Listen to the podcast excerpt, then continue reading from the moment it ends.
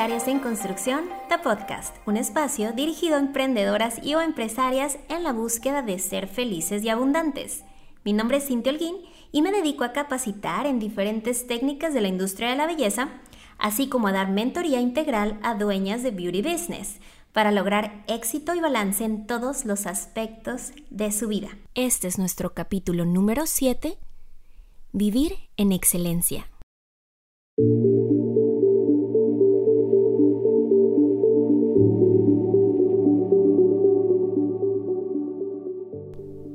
Hola chiquilla, ¿cómo estás? Bienvenida una vez más a este tu podcast Empresaria en Construcción.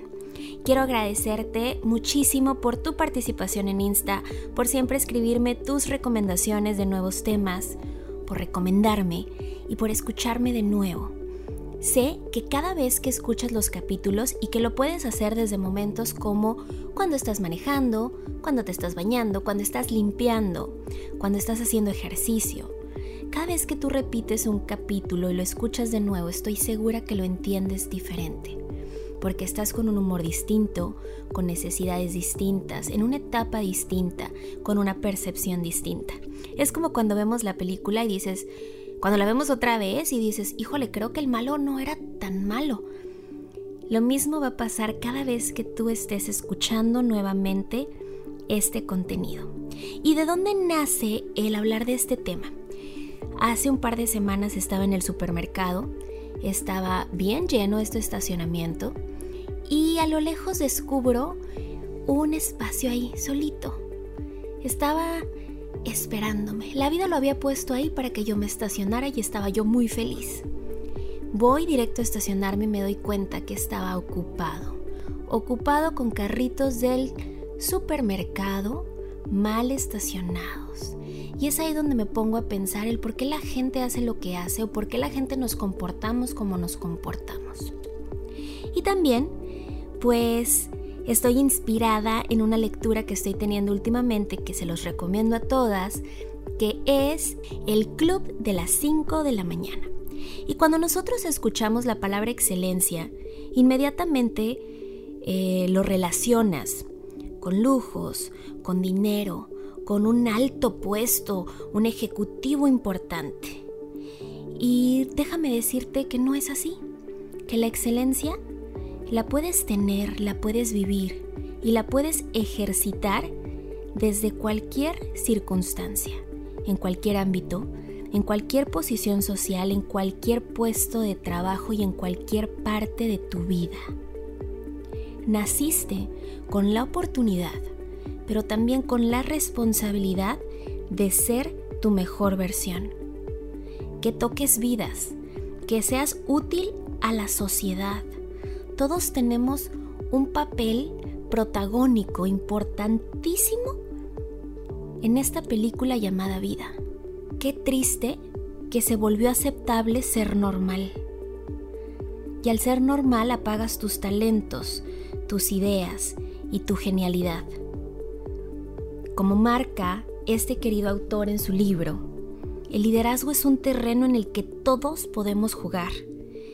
El liderazgo consiste en marcar la diferencia justo desde donde uno está, no trabajando por los beneficios, sino trabajando por el impacto.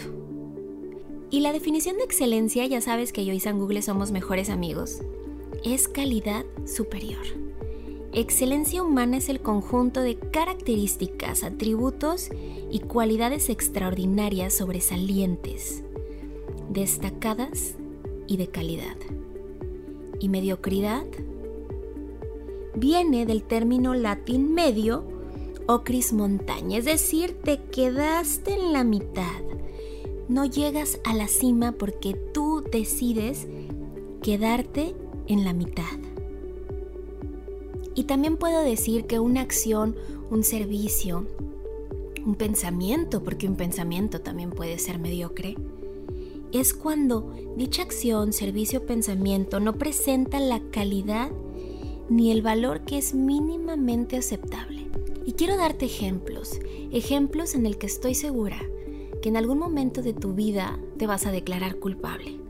Por ejemplo, cuando vamos al supermercado y decidimos no caminar 5 segundos más a llevar ese carrito a donde debe de ir acomodado y prefieres dejarlo atravesado sabiendo que hay personas que van a tener una inconveniencia por tu acto.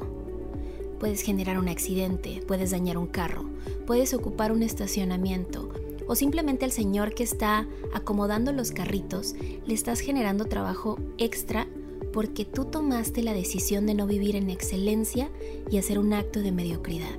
Porque ahí estabas tú, lista para tomar la decisión y tomaste el camino fácil. A la hora de limpiar, todos en algún momento hemos sido mediocres. Cuando decimos, por ejemplo, ay, este voy a limpiar así nada más por encimita por donde se ve la suegra y empezamos a aventar todos los cajones y a los closets. Culpable, culpable aquí. A veces. Uh, pero de verdad, es algo en lo que trabajo todos los días porque yo decido, yo decido que quiero vivir en excelencia y no quiero vivir en mediocridad y no para quedar bien con nadie, sino para quedar bien conmigo.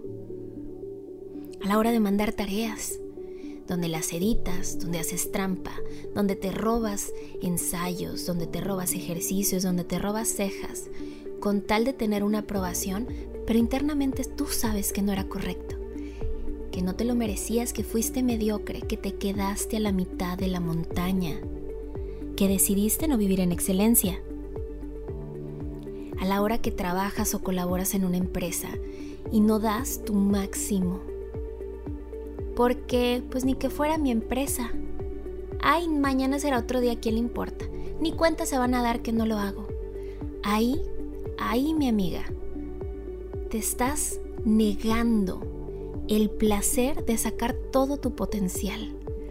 Y como te dije al principio, naciste con la oportunidad, sí, pero también naciste con la responsabilidad de ser tu mejor versión.